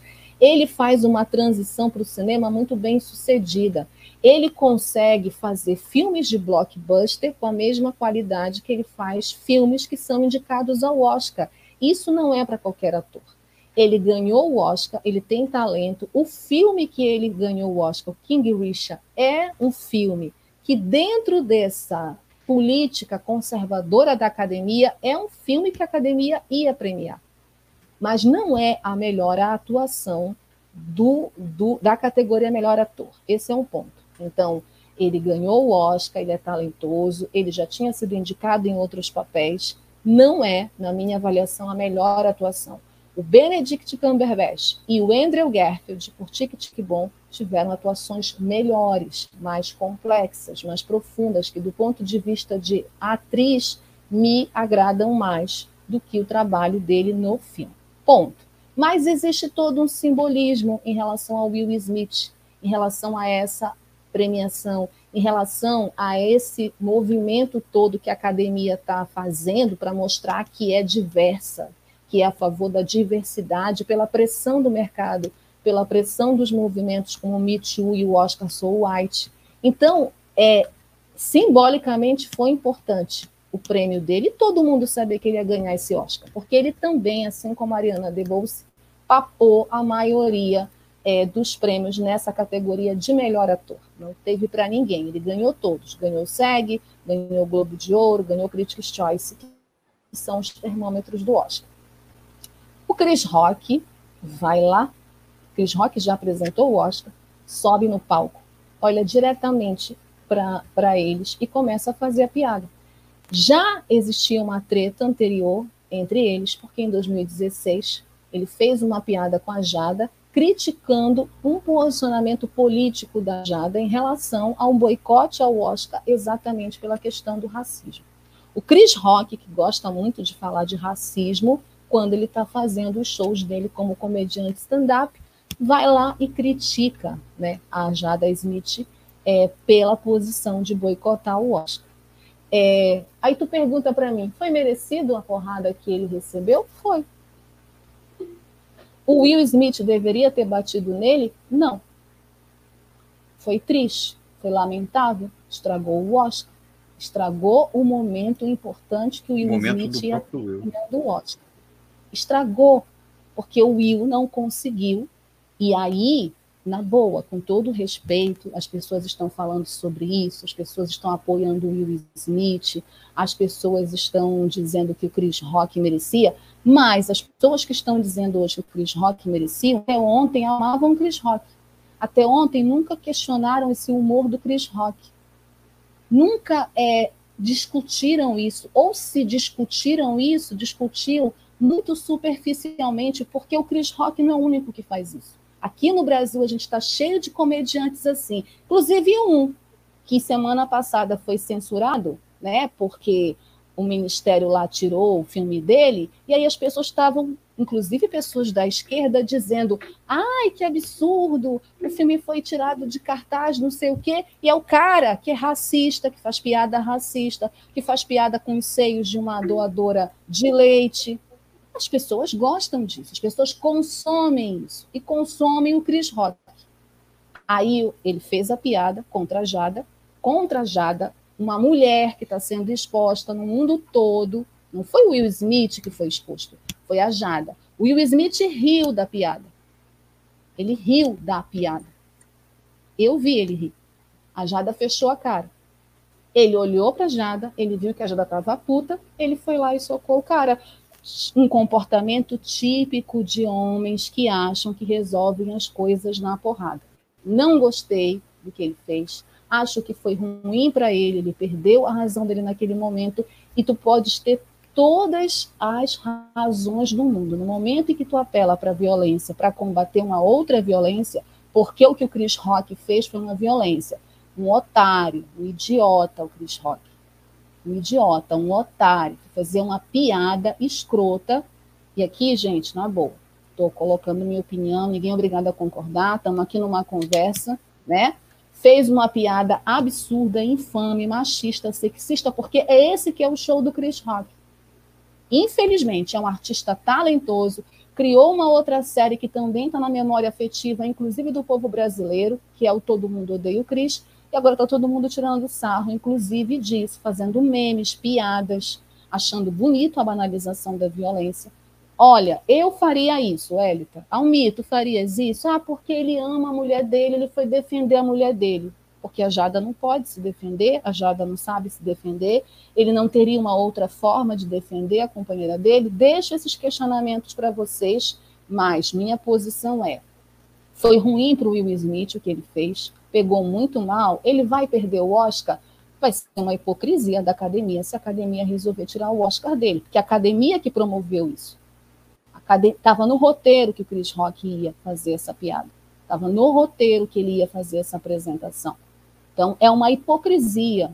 Se tem que punir alguém, tem que punir a academia, tem que mudar essa forma de apresentação do Oscar, tem que mudar essa forma. Os humoristas precisam pensar nesse humor sem limites, onde tudo tem que ser permitido, tem que ser passível ao riso. Isso tem que ser discutido. Ele não tem que perder o Oscar, é uma hipocrisia, uma coisa não tem nada a ver com a outra coisa. Agora pegou mal para ele, ele ficou desestabilizado, ele chorou, envergonhado, ele teve que pedir desculpas à academia, a academia agrede ele, e ele tem que pedir desculpas à academia. Olha como se inverte. A academia tem uma responsabilidade, eu acho que isso claro. precisa ser colocado na roda, né?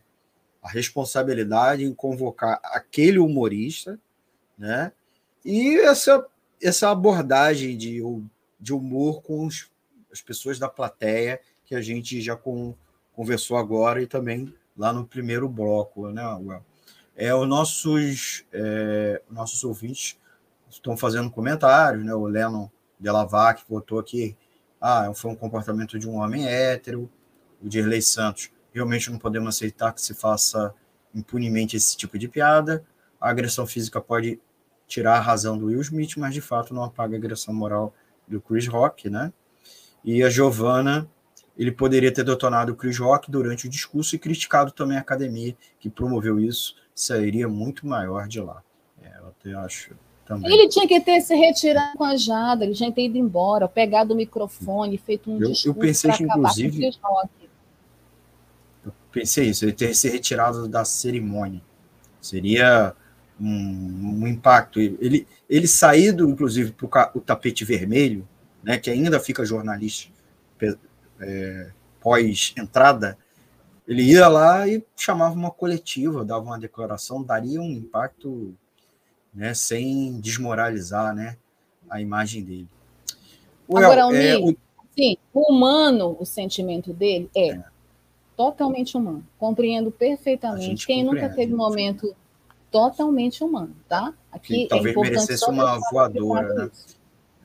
Cara, ele podia ter acho... pegado o Chris Rock na saída, eu acho. É, eu acho Chris Rock, fa... todos Olha... esses humoristas que fazem esse tipo de é. piada têm que pegar porrada, mas não numa cerimônia é. mundial para é. Todo mundo ver, numa festa onde tem criança, inclusive, assistindo. E o Smith é um exemplo para muitas crianças, entende? Então, isso também fere a imagem dele. É por isso que ele estava chorando lá na hora, por isso que ele estava todo desconcertado. E o Denzel Washington foi muito importante. O Denzel Washington disse uma coisa, só para finalizar. Eu não sou uma pessoa religiosa, o Denzel Washington é uma pessoa muito religiosa. Quando aconteceu isso, ele catou o Will Smith no bastidor e falou para ele: nos momentos mais decisivos da tua vida, o diabo atenta. O diabo, simbolicamente, pode ser muitas coisas. Não é só essa figura mitológica cristã, mas pode ser, inclusive, a nossa falta de controle, de autocontrole, de inteligência emocional. Então, se tem uma coisa que essa história triste lamentável pode nos ensinar, é como é importante a gente ter autocontrole em momentos difíceis como esse, momentos tensos. Ele estava nervoso, ele estava vivendo o momento mais importante da carreira dele, cara. Estava nervosão. Então, eu acho que uma coisa não justifica outra coisa, é compreensível o que ele sentiu. É, eu não vou entrar nesse mérito de que ele estava defendendo a mulher amada, porque eu tenho um outro debate sobre isso que não vai, não cabe aqui ao cinema livre. Mas a Jada sabe se defender, ela não é uma indefesa, uma mulherzinha que precisa de um homem para defendê-la, enfim. Mas deixo aqui para as pessoas pensarem também o que elas acharem. Eu tenho amigas que estavam dizendo que nunca tiveram companheiros que a defenderam, então tem toda uma discussão por trás disso muito delicada, mas a gente precisa aprender com essa lição e eu espero que a academia reveja é essa forma de apresentação de humoristas que ficam expondo as outras pessoas, os artistas, os seus colegas de profissão, é, dessa forma que é completamente ridícula, sabe, desnecessária e preconceituosa. Well, vamos então às outras polêmicas. É, a gente vai listar aqui algumas, né? Mas a gente vai ter pela em razão da hora, a gente vai ser um pouquinho mais rápido, né? Eu queria logo colocar a segunda mais importante polêmica, que foi o corte dos prêmios técnicos, né? Que houve uma cerimônia antes da cerimônia, né? Na qual os, aqueles prêmios eles não foram transmitidos ao vivo, né? E isso foi muita gente criticou, né? Essa opção. É, vários prêmios técnicos no passado já vinham um processo de serem, inclusive, eliminados, né? Existe há alguns anos já uma segunda cerimônia e agora teve esses esses prêmios que não foram transmitidos ao vivo, né? Agora é engraçado que tem um monte de encheção de linguiça, né? Que não é tirado, inclusive essas piadas dos apresentadores que não tem nada a ver, tem, uma, tem shows, né? Que também muitas vezes não agregam, não, não, é, não, é, não divertem, né? Mais do que o pessoal que às vezes vê o resultado, né? É igual se fosse chato ver resultado, ninguém não ninguém ia assistir é, apuração de desfile de escola de samba, que é uma das maiores audiências, só perde para a audiência do próprio desfile, né? Das escolas de samba. As pessoas querem ver o resultado, a nota, né? Querem ver a nota. Então, é, essa injeção de, de linguiça não aumenta muito a audiência, né? Então, eu queria ver com você comentar isso, você também comentar uma outra curiosidade que também gerou alguma polêmica, que é a música Don't Talk About Bruno, do filme Encanto, não foi indicada, mas teve performance na cerimônia, com uma coisa rara, né? Porque geralmente as performances musicais são com indicados a melhor canção, melhor trilha, né?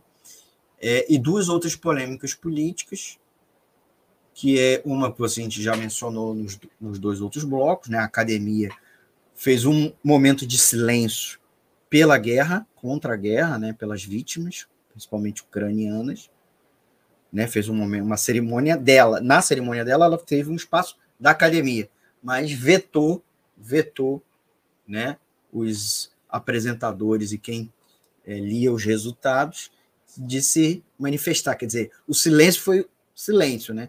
Um minuto de silêncio, inclusive, silêncio é, tapando a boca das pessoas, e a rebatida né, dos, das três apresentadoras né, da questão da lei do estado da Flórida, que é uma coisa local, que eu, de fato, não sabia que é uma lei bem homofóbica, e aí a Amy Schumer começou a cerimônia já falando que era uma festa gay, bem gay, gay, gay, gay, né?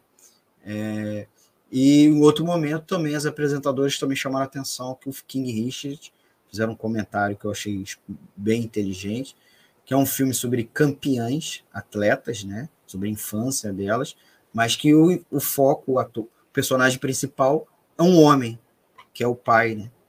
São elas é, foi espirituoso, bem na linha que era tradicional no passado de que você fazia piadas com os filmes, né? Mesmo às vezes com teor político e tal, não ficando pegando no pé é, das pessoas que estão assistindo, né? Estão na plateia assistindo o prêmio.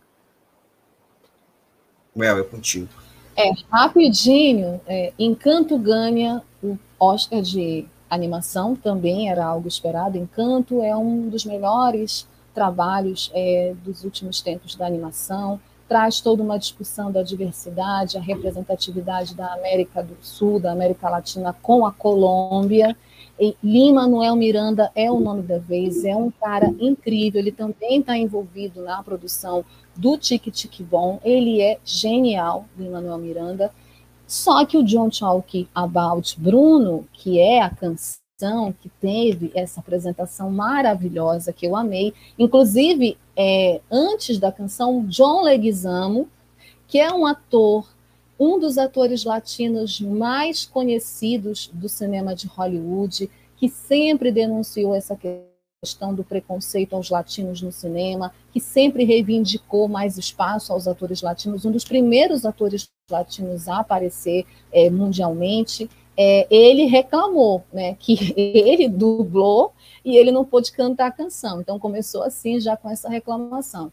Teve a apresentação e quem ganhou o Oscar não foi a canção de Encanto, né? Quem ganhou o Oscar foi a Billie Eilish, que é uma dessas queridinhas do pop, né? Com todo respeito a quem é fã da Billie Eilish, ela, eu, assim, eu não escuto muito a música, algumas coisas que eu já vi é, são legais, mas assim, ela ganhou porque ela gravou uma canção para qual filme?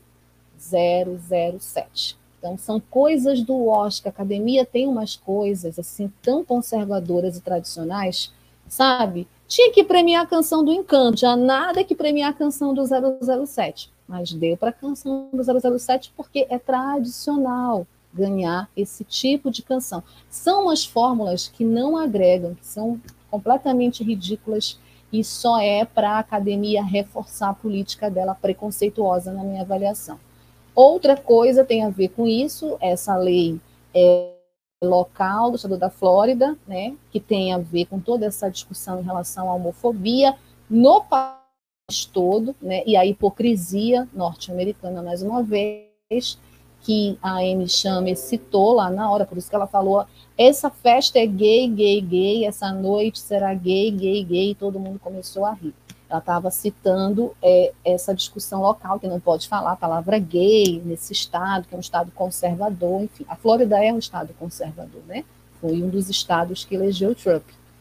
É, e a outra discussão, é, esses prêmios técnicos que foram cortados, foi a primeira grande polêmica do Oscar, né? Essas oito categorias que não tiveram a premiação de, é, transmitida ao vivo.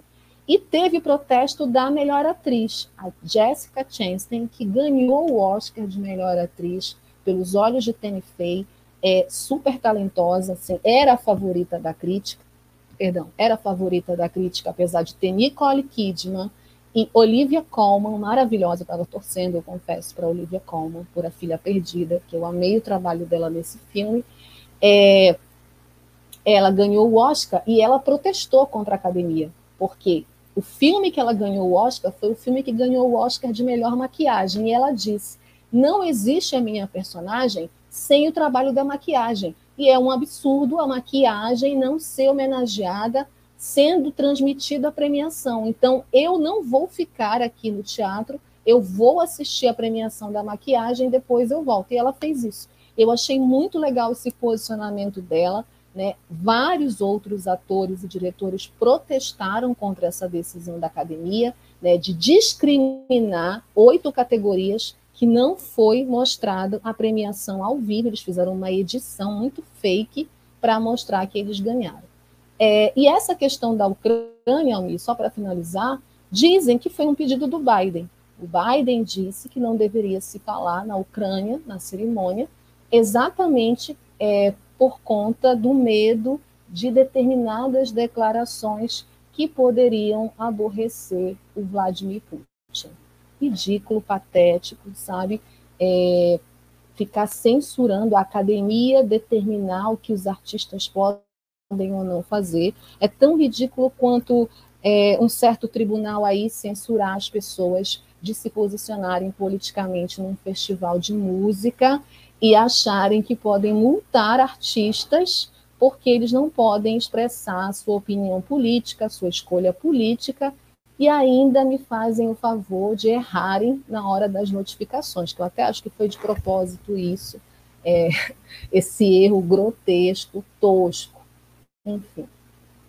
Mas é isso. Ah, e um destaque maravilhoso, gente. Sir Anthony Hopkins apareceu na premiação. Ano passado ele ganhou o Oscar de melhor ator por Meu Pai, um trabalho incrível, um trabalho lindo, sensível, um dos melhores trabalhos que eu já vi no cinema. E ele foi para a premiação ontem e foi lindo, todo mundo aplaudiu ele de pé, foi muito bonito esse momento também. Anthony Hopkins no palco do Oscar ontem para entregar uma premiação também.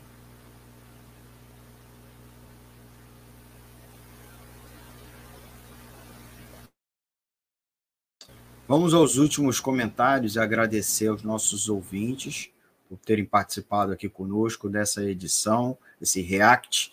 Se, você, se vocês gostaram, comente aqui, dizendo que querem mais. É, quem sabe ano que vem a gente faz ao vivo, né, Well? Durante a, durante a transmissão. Mas tem que ter engajamento ao aqui. Ao vivo durante a transmissão. A gente está fazendo Isso. ao vivo agora. Ao vivo durante Não, ao a vivo transmissão da cerimônia. Isso. A gente está ao vivo. Mas durante a transmissão da cerimônia, se, eu, se o pessoal gostar, tiver engajamento, botar comentário aí, vamos ver se a gente faz, né? Tem que ter reação de vocês, né? Então, os comentários nossos ouvintes para a gente fechar. O Dirley aqui, ó. Dirley Santos, excelente programa, muito bom o debate. Parabéns aos apresentadores e aos participantes do chat. Agradecer muito, né? O pessoal tá aqui comentando, participando. E a Giovana BC, para mim, o ponto alto, alto do evento foi o discurso do Troy Kutz. Ah, eu não consigo falar. É, já tentei umas duas vezes. Muito maior do que a presepada do Chris e do Will. A opinião da nossa amiga ouvinte. É, Will, Will Smith já pediu desculpas públicas. Não sei se pressionado ou por vontade própria. Vamos ver a repercussão nos próximos dias. Essa aqui eu Dizem que, que eles já fizeram as pazes, tá? É. É, eu tava. Eu tava Dizem que eles já fizeram as aqui, pazes. Né? É, um amigo pazes... em comum disse que eles já fizeram as pazes. É. é. Igual na, na escola, né? Aquelas pazes obrigadas, né? Os dois, dois aluninhos. Vamos fazer as pazes. É. Vamos ver, vamos ver. Eu acho que Merece, Sabe o que talvez... pareceu essa cena ontem? Pareceu hum. um filme do Adam Sandler, por isso que eu fiquei com muita raiva.